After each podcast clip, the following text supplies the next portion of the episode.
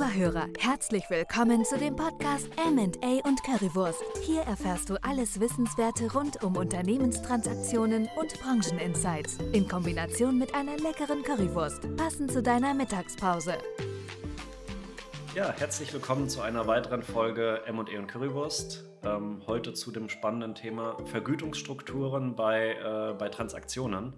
Ähm, Olli, glaube ich, auch ein sehr, sehr äh, interessantes Thema, was auch äh, unsere Zuhörer, Mandanten und alle anderen da draußen so, so bewegt. Ja, also vielleicht auch nicht nur Vergütungsstrukturen ähm, äh, auf Projekten, sondern äh, auch äh, für die jüngeren Zuhörer, die sich im Studium befinden oder äh, als Young Professionals unterwegs sind. Was sind Vergütungsmodelle, ähm, die es als Arbeitnehmer dann, dann doch so auch gibt? Hm, auch das, glaube ich, ist, ist mal spannend ähm, zu hören, jetzt so aus, einem, äh, aus einer Live-Perspektive, äh, weil man, glaube ich, relativ viel übergestülpt bekommt ähm, und eine, mit relativ fixer Vorstellung reingeht, die aber halt variiert, je nachdem, in welcher Art von Setup ich mich dann wiederfinde, beratungsseitig. Und ähm, für uns ist natürlich ein bisschen ein softeres Thema, ja, ähm, aber glaube ich trotzdem sehr spannend und für uns ja auch, wenn ich zurückdenke an Anfänge unserer Karriere, spannende Learnings, die man Absolut. da so hatte. Ja.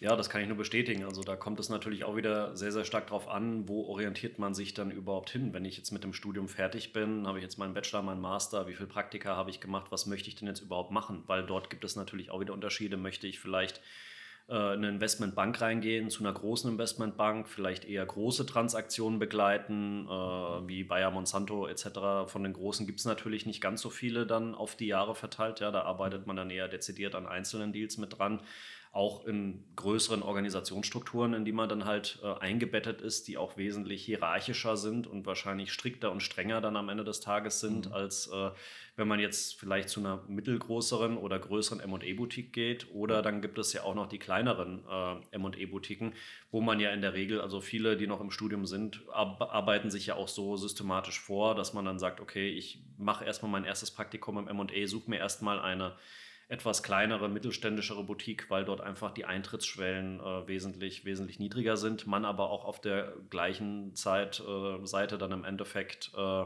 einfach, einfach mehr mitbekommt, weil das Arbeitsspektrum halt wesentlich umfangreicher ist, weil halt tendenziell weniger Leute dort arbeiten, die halt auch mehrere Themen dann dann abdecken müssen. Und dann hat man ja auch noch, äh, sage ich mal, unsere Kunden oder Intermediäre, zu denen man ja auch gehen kann, wo ja dann auch Private Equity Finanzinvestoren ja. dazu zählen, was ja auch immer immer sehr, sehr spannend sein kann. Und dort unterscheiden sich dann, um jetzt den Bogen wieder zu den Vergütungsmodellen zu schlagen, zu schlagen unterscheiden sich dann natürlich auch äh, die Vergütungsmodelle je nach Organisationsstruktur dann am Ende des Tages. Hm. Ja. Ich glaube, was man aber trotzdem pauschal sagen kann, ähm, ist, dass wenn man jetzt ein abgeschlossenes Studium betriebswirtschaftlicher Natur, sagen wir jetzt einfach mal, wenn man das hat, sei es jetzt Bachelor oder Master, ähm, ich glaube, da ist die, also jetzt so nach meiner Wahrnehmung, die Relevanz nicht so riesig ob das jetzt ein Bachelor oder ein Master ist für den Eintritt. Wesentlicher würde ich sehen, die Vorerfahrung im Zuge von Praktika. Ähm, so, wenn du da jemanden hast, der im Zuge des Bachelors drei oder vier relevante Praktika gemacht hat und dann relativ nah schon dran ist und Know-how mit sich bringt, hat das jetzt nach meiner Wahrnehmung eher eine untergeordnete Rolle im Vergleich zum Master ähm, der beispielsweise keine Praktika gemacht hat. Äh, das hilft dir dann auch äh, nicht sofort weiter, sondern musst du sagen, ja gut, du hast kein Praktikum, hast aber das theoretische Wissen aufgesogen, dann habe ich ein ganz anderes Eigeninvest als Unternehmen, das ich aufbringen muss, um so jemanden up to speed zu bekommen. Da, aber vielleicht lass mich, lass mich kurz den Punkt zu den, ähm, zu den Vergütungen noch, äh, noch spannen, was man, glaube ich, pauschal sagen kann, dass unabhängig davon, wie du aus dem Studium rauskommst, dass das Einstiegsgehalt das in der Regel ja besteht aus einem Fixum und einer Bonuskomponente im Vergleich zu anderen Studiengängen wesentlich höher ist. Ja, das kann man, kann man schon sagen. Ich glaube, eine Ausnahme da bilden natürlich die Juristen. Also wenn ich dann irgendwie als Associate irgendwo einsteige in einer größeren Kanzlei, da Logisch. redet man natürlich nochmal über ganz andere Einstiegsgehälter, wobei am Ende des Tages gleicht es sich ja auch wieder ein bisschen aus, weil das, was an Mehrarbeit reingesteckt wird, wir alle wissen ja in der Branche, sind halt nicht unbedingt 40-Stunden-Wochen üblich, sondern es ist eher mehr. Das, was halt mhm. mehr an Zeit dann dort rein investiert wird oder mehr gearbeitet wird, findet dann natürlich auch wieder einen Ausgleich dann in einer gewissen monetären Bonuskomponente am Ende des Tages, mhm. weil äh, Zeit ist bei uns in der Branche natürlich immer knapp. Die Teams sind immer sehr, sehr klein. aber auch bewusst so gesteuert, weil die Leute, die sich dann dafür entscheiden, dort reinzugehen, die wollen das ja nicht anders. Ja. Wir hatten ja. ja auch mal so den Vergleich gemacht, ja, dann stellen wir halt das Doppelte ein und kürzen halt die Gehälter. Das wollte dann aber am Ende des Tages halt auch keiner, weil jeder möchte dann natürlich auch mitarbeiten und äh, brennt dann natürlich auch so ein bisschen für die Deals und dort mhm. dann auch die Themen dort, dort aufzusaugen. Ähm, Master, ja, gebe ich dir teilweise recht, wobei da kommt es auch wieder sehr stark auf die Organisationsstruktur an. Also wenn ich wirklich in einer großen Bank unterwegs bin dann äh, und dort drinne bin, um dort irgendwann weiterzukommen, ist das natürlich schon ein wesentliches Differenzierungsmerkmal. Ja, weil sonst bleibe ich dort halt auch irgendwann stecken, weil dann habe ich irgendwann keine Differenzierung mehr auf unserem, äh, auf unserem Level, sage ich mal, wenn man jetzt so die mittelständischen und kleinen M&E-Boutiquen oder auch mittelgroßen Investmentbanken anschaut, da gebe ich dir natürlich recht, da spielt das eine untergeordnete Rolle. Da kommt es halt eher darauf an, dass ich dann auch wirklich meine relevanten Praktika habe und auch die Themen einfach strukturiert voreinander kriege. In einer großen. Organisationsstruktur ist halt auch das Organisationsverhalten ganz anders und äh, muss man halt auch für sich am Ende des Tages entscheiden, ob man, ob man das möchte. Ja, ich meine, da ist halt jeder, jeder anders, anders gepolt. Es gibt Leute, die fühlen sich dort sehr, sehr wohl, weil sie halt sehr feste und starre Strukturen vorgegeben bekommen. Mhm. Was halt in unserem Setup dann nicht, äh, ich sag mal, auch bei den mittelständischen ME-Boutiquen nicht immer der Fall ist. Da hat man wesentlich mehr Freiheiten, kann sich auch, sage ich mal, ja. mehr unternehmerischer, freier einbringen.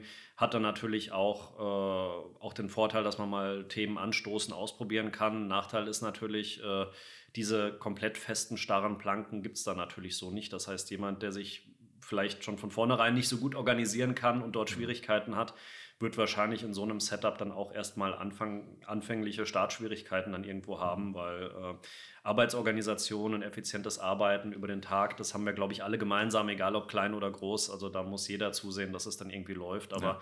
das Maß an Betreuung, was man dann halt vielleicht bei den größeren hat, weil man dort fest zugewiesene Ansprechpersonen hat, das ist bei den kleinen halt dann halt dann nicht immer der Fall. Natürlich hat man dort auch seine seine Vorgesetzten oder auch seine Stufen dort mit drinne, aber es ist halt ein wesentlich freieres Arbeiten, weil die halt auch äh, über den Tag hinweg an mehreren Themen dann dran sitzen. Ja. Ja. Jetzt haben wir relativ viel rumgelabert, ähm, haben die Vergütung groß angekündigt. Brechen wir es mal runter auf Zahlen. Was würdest du sagen als, als Einstieg? Äh, natürlich irgendwie als Bandbreite, äh, pauschal eine Zahl zu sagen, wäre, glaube ich, jetzt äh, irgendwie Augenwischerei. Aber was ist so eine Bandbreite, die realistisch ist für einen Einstieg jetzt mit Blick auf ein Fixum und eine Bonuskomponente?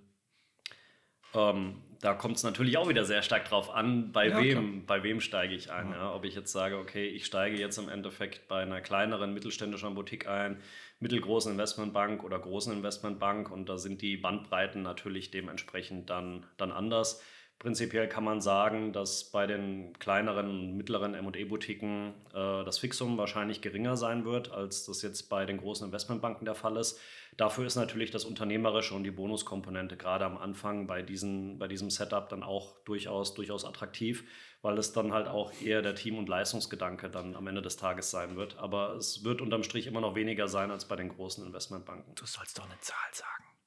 Zahlen, Zahlen ist immer, Zahlen ist immer schwer. Ja, Zahlen, ja, natürlich. Äh, ja. Aber ich glaube, eine Bandbreite ist nur fair. Ja. ja, eine Bandbreite ist fair. Ich glaube, als Analyst, wenn man frisch reingeht in Frankfurt, hat man wahrscheinlich schon eine Chance, irgendwie, also jetzt in unserem Boutique-Setup, man liegt wahrscheinlich irgendwo zwischen 55 bis 65, vielleicht 70 wenn man Glück hat. Und die Bonuskomponente liegt wahrscheinlich im ersten Jahr auch irgendwo um die 20 bis 60, vielleicht irgendwie sowas, was noch zusätzlich on top, ja. on top kommen kann. Vielleicht auch von 0 bis 60, je nachdem. Wenn die Boutique ein schlechtes Jahr gehabt hat, dann vielleicht auch 0. Aber ähm, ich denke mal, in dieser Bandbreite bewegt sich zumindest das äh, mittelständische M&E-Boutique-Setup so ein bisschen. Ja, also es kann natürlich auch höher, also kann ja. natürlich auch höher sein. Ähm, Gerade was den Bonus betrifft, glaube ich, äh, ist das natürlich viel, viel stärker abhängig vom, ähm, ja, gerade in einem kleinen Setup, ja, viel stärker abhängig einfach von äh, der Entwicklung. Ähm, bei, bei Large Cap ähm, Beratungshäusern oder größeren Banken würde ich das, also ist das Einstiegsgehalt ja höher. Ja. Ähm, da sehen wir schon auch äh, ja, irgendwas 85 äh, oder, oder 90 dann auch für Analysten, wie gesagt, kann, kann auch noch mehr sein. Ja. Ähm, aber das ist sicherlich die, die Bandbreite, in der sich bewegt. Ist natürlich eine, eine, ein sehr, sehr enger Markt. Also wenn du dir anguckst, wie viele Analysten im Investmentbanking gibt es in Deutschland, beziehungsweise wie viele Positionen werden pro Jahr neu besetzt. Ich kenne jetzt keine Statistik, aber ich würde jetzt äh, nicht davon ausgehen, dass das mehr als 1000 Leute sind. nee, der Markt ist schon sehr eng, da hast das du ist, schon recht. Das ist sehr spitz so, und dann kannst du dir wieder überlegen, äh, welche Gruppe aus diesen 1000 fällt dann in die Bandbreite äh, 85 Fixum größer und welcher, welche Bandbreite. noch kleinerer Teil. Ja, ja, ja. ja logisch. Also das ist jetzt nicht so breit und man, dann hat es natürlich über die, über die Jahre gewisse Stufen, sodass äh, sich das Fixum schon auf ein, äh, also eine gute sechsstellige Summe dann irgendwann bewegt ähm, und Bonus natürlich auch entsprechend. Mhm. spiegelt natürlich auch den Arbeitsaufwand wieder, den man, ähm, den man da erbringen muss. Meine, du hast die 40-Stunden-Woche äh, mal angesprochen, dass das glaube ich, in der Branche eher schwierig umzusetzen sein wird, auch in Anbetracht der Ansprüche, die die Kunden haben. Ähm, ist, glaube ich, zweifelsohne so. Also so gern wir alle nach 39,5 Stunden äh, den Stift fallen lassen würden, äh, wird, das, wird das nicht passieren. Äh, und daher ist das natürlich einfach ein, einerseits ein Ausgleich für die in der Regel sehr gute äh, äh, universitäre Ausbildung in Kombination halt mit dem hohen Arbeitsaufwand und der hohen Relevanz, die der M&A-Berater, die der Investmentbanker im Zuge von solchen Prozessen einfach auch hat. Und ja, natürlich, anders würde es ja auch nicht funktionieren, weil ja. gerade auch Unternehmer sind ja dann nicht immer nur zu den Kernarbeitszeiten, sage ich mal, erreichbar, weil dort müssen die natürlich auch äh, ihr Kerngeschäft, was ja eigentlich das Unternehmen leiten ist, dann auch ja. vorantreiben. Von daher ist man dann halt auch schon mal außerhalb der Kernarbeitszeiten dann unterwegs und äh, führt dann auch abends mal das ein oder andere Telefonat oder schreibt dann mal die ein oder andere E-Mail. Aber das natürlich auch, äh, auch in unserer Branche, auch immer mit einem gewissen Augenmaß. Äh, ich sag mal, bei uns muss jetzt keiner sitzen, nur um sich dorthin zu setzen. Also wir sind da alle mittlerweile flexibel genug und auch durch Corona, sage ich mal, genug geprägt, dass man auch sagt, okay, bei uns hat jeder irgendwie einen Firmenlaptop oder auch dann Festmitarbeiter auch ein Firmenhandy, wo man dann sagt, okay, man ist dann natürlich auch irgendwo äh, irgendwo erreichbar, kann auch abends mal was von zu Hause fertig machen, hat dann vielleicht die Chance, abends nochmal Stunde Sport zu machen oder auch mal was zu essen oder was anderes zu machen oder, oder sich um die Familie zu kümmern, wenn man Familie hat. Und dann äh, kann man sich danach oft nochmal auch von zu Hause aus hinsetzen, wenn das gewünscht ist. Also bei uns ja. wird keiner dann im Büro irgendwie festgekettet und die Tür zugeschlossen und äh, nachts um eins ah, sperrt dann wieder jemand Gedanke. auf. Ja. Ja, Nee, stimmt. Also vielleicht lass uns an der Stelle einmal springen von Vergütungsmodellen für, äh, für Mitarbeiter oder für Investmentbanker im Allgemeinen zu Vergütungsmodellen, die wir als Unternehmen sehen im Markt. Ja? Also oh ja. wie, wie, wird ein M&A-Berater äh, in Abhängigkeit des Projekts, ja, der unterschiedliche Ausprägungen haben kann, vergütet? Also auch da gibt es ja keine Pauschale, wo du sagst, wie beim Immobilienmakler, ja gut, wir machen irgendwie 3,6 Prozent, sonst glaube ich, ja, können wir auch täuschen. Ähm, und that's it, sondern gibt ja einfach in Anbetracht, wie gesagt, der Unternehmenssituation und der Art des Projekts unterschiedliche Komponenten und Modelle.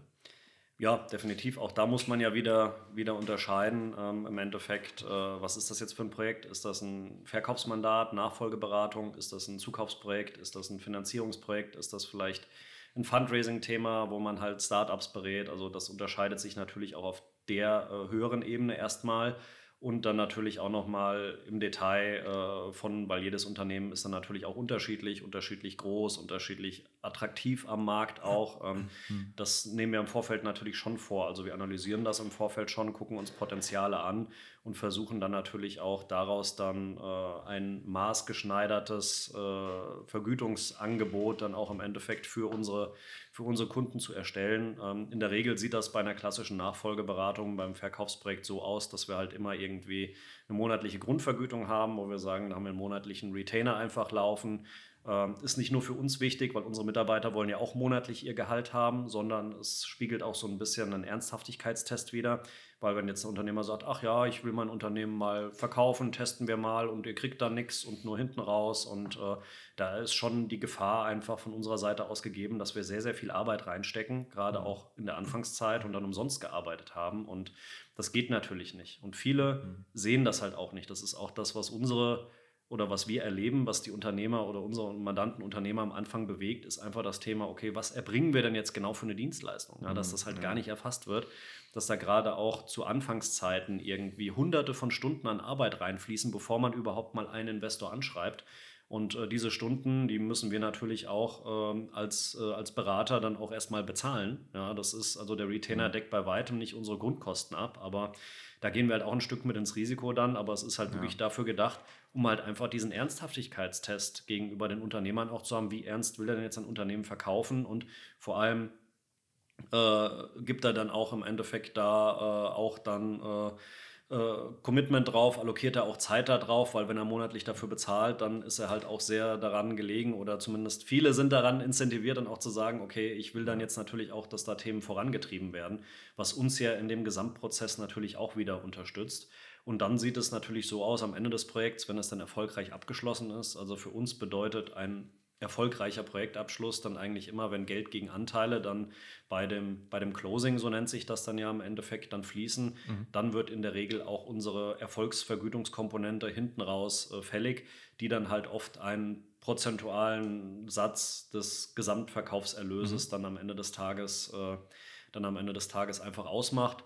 Auch hier gibt es wieder Unterschiede. Oft gibt es auch noch sogenannte Ratchets, die man dort reinzieht, wenn man sagt, okay, man überreicht, man äh, über, über erreicht halt mhm. gewisse, gewisse Verkaufsschwellen, dass man dann sagt, okay, dann gibt es über dieser Schwelle halt nochmal ein gewissen, gewisses Extra, nochmal einen gewissen Schnaps obendrauf mit einer anderen Prozentzahl, als das vielleicht vorher bei einer, bei einer, bei einer gewissen äh, Standard, Standardverkaufsvergütung dann im Endeffekt mhm. äh, der Fall ist, damit wir halt auch gleichgerichtete Interessen haben. Ja? Weil unser Interesse als Berater ist es natürlich immer, das optimale Ergebnis für den Unternehmer äh, am Ende des Tages rauszuholen.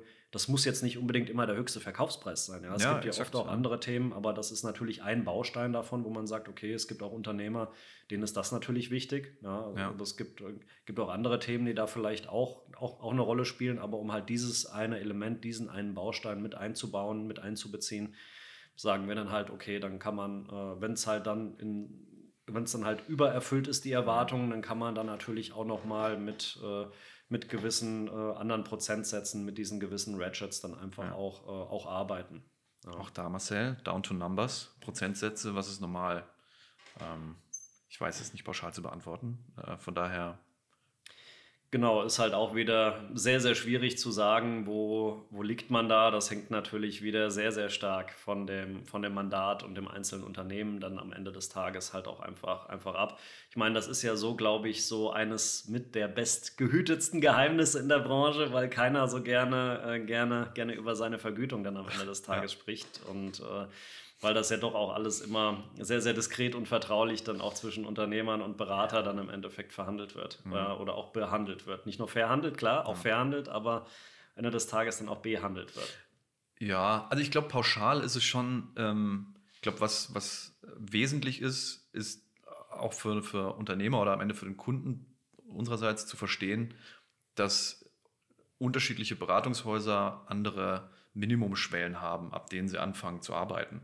So, also ich kann mir jetzt nicht als in der Regel, äh, würde ich jetzt zumindest mal äh, so frei behaupten, als Unternehmer mit 10 Millionen Euro Umsatz äh, überlegen, dass mich jetzt Goldman Sachs berät.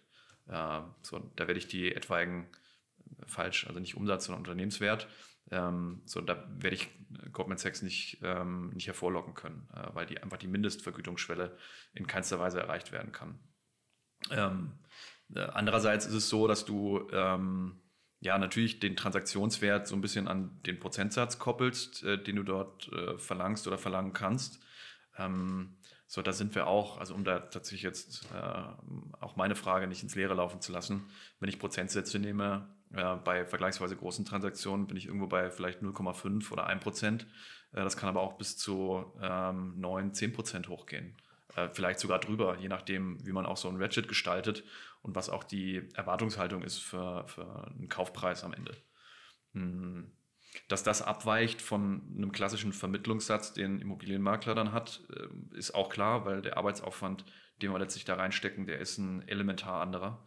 Ähm, es ist eine Relevanz, die wir in dem Prozess haben, nicht nur für die ähm, persönliche zukünftige Gestaltung des Lebens eines Unternehmers, sondern auch für das operative Fortbestehen der Gesellschaft und damit für alle Mitarbeiter und Familien, Kunden, Lieferanten, die damit dranhängen. Und äh, da jemanden auszuwählen, ähm, dem man vertraut und der äh, aus, aus, äh, ja, aus der individuellen Perspektive der richtige ist, um genau das für ein Ideal zu verhandeln, ähm, das äh, muss das einfach auch wert sein oder ist es einfach auch wert, weil man auch auch wir haben Leute dort sitzen und sind selber einfach mit, wahnsinnigen Erfahrungen ausgestattet, haben eine gute Ausbildung, die darauf ausgelegt ist, genau solche Themen ideal zu begleiten. Ähm, und dann, glaube ich, kann man das auch sagen, dass es dann äh, halt auch, auch höhere Sätze gibt auf den jeweils ähm, individuellen Fall. Und ich glaube, was so ein bisschen, du hast den Punkt angesprochen, ähm, mit, äh, es kann auch sein, dass ein Unternehmensverkauf stattfindet an einen Investor, der nicht den höchsten Kaufpreis bezahlt. Auch da könnte man jetzt ja einen Interessen, Interessenskonflikt vermuten und sagen, ja, wenn, wenn ihr bei irgendeinem, ähm, keine Ahnung, 20 Prozent mehr Vieh verdient, ähm, dann, dann könnte ich unterstellen, dass äh, der Berater irgendwie gegen mich arbeitet. Ähm, was ja für uns aber auch, also natürlich äh, gibt es auf der einen Seite ein monetäres Interesse, auf der anderen Seite äh, ist für uns wesentlich, dass der Kunde happy ist und dass er äh, irgendwie in zwei, drei Jahren noch auf einen zugeht und vielleicht eine Empfehlung ausspricht. Ähm, das ist ja für uns ein viel, viel größerer Wert, als jetzt kurzfristig zu sagen, ja gut, dann habe ich äh, ein paar tausend Euro mehr in der Tasche. Ähm, so dieses, dieser ja, potenzielle Interessenskonflikt ist, glaube ich, in der Regel eine Mehr. Also das, äh, das sehen wir so, so nicht. Ähm, jetzt haben wir über Vergütungssätze bei Verkaufsprozessen gesprochen. Ähm, ist natürlich eine Möglichkeit. Es kann auch sein, dass man über Milestones arbeitet, ja, dass du sagst, ich habe besti bestimmte äh, Prozesszeitpunkte erreicht und sagt dann, okay, dann gibt es eben eine, eine Einmalauszahlung basierend auf dem erreichten Prozessschritt. Ab und an macht man es sogar auf Stundensätzen, würde ich jetzt sagen. Äh, auch das eher unüblich natürlich, aber auch das gibt's. Ähm, wie schaust du von der Käuferseite drauf? Ja, ich würde sagen, ähm, für die weiteren Details macht es auf jeden Fall Sinn, wenn ihr euch da vielleicht mit uns auch noch mal persönlich, vertraulich austauscht. Kommt gerne bei uns auch mal im Büro vorbei, auch auf eine Currywurst. Und, du hast äh, Hunger, ne? Genau, ich habe schon ganz viel Hunger, Olli. Ich glaube, unsere Currywurst wird langsam wieder kalt. Von Na, daher, äh, lass uns doch hier für die Folge für heute mal, äh, für heute mal einen Cut so machen. Und äh, vielen Dank fürs Einschalten und bis demnächst bei M&A und Currywurst.